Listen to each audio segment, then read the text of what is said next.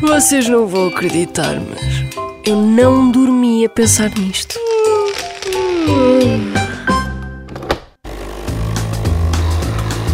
Por acaso sabe porque é que o mês de fevereiro tem apenas 28 dias? Não, E não lhe vem assim nenhuma mas, teoria eu, à mas cabeça? eu devia de saber.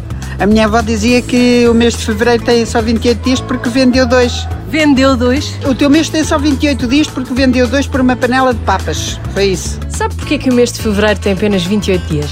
Epá, isso é astronomia que eu não. Sim, a primeira coisa que lhe vem à cabeça. Algo a ver com a rotação. com alguma coisa da rotação. Não faço ideia. Por acaso sabe porque é que o mês de fevereiro tem apenas 28 dias? Não, Nem nunca pensou sobre isso? não, E não tem assim nenhuma teoria que lhe venha à cabeça? não. É pá, isso já deve vir lá da Idade Média. É para acertar eh, a matemática com a física da rotação da Terra. Sabe-me dizer porque é que o mês de fevereiro tem apenas 28 dias? Não, não sei. Acho que calhou mais curto, mas não sei. Como desde que nasci que é assim.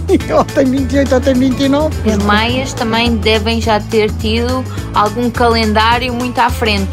Por isso, não sei de onde é que vem, mas pode vir daí. Por acaso sabe porque é que fevereiro tem apenas 28 dias? Não sei. Quer dizer-me Não lhe vem assim nenhuma teoria à cabeça? nenhuma teoria. Qual é a sua? Em 753 a.C., na altura em que Roma foi fundada, sabia-se que entre dois solstícios passavam 365 dias e qualquer coisa. O número não era certo e foi a matemática que tornou isto tudo difícil. Havia tantas festividades que precisavam de organizar um calendário. O ano começava em março, acabava em fevereiro. Sim, surpresa das surpresas.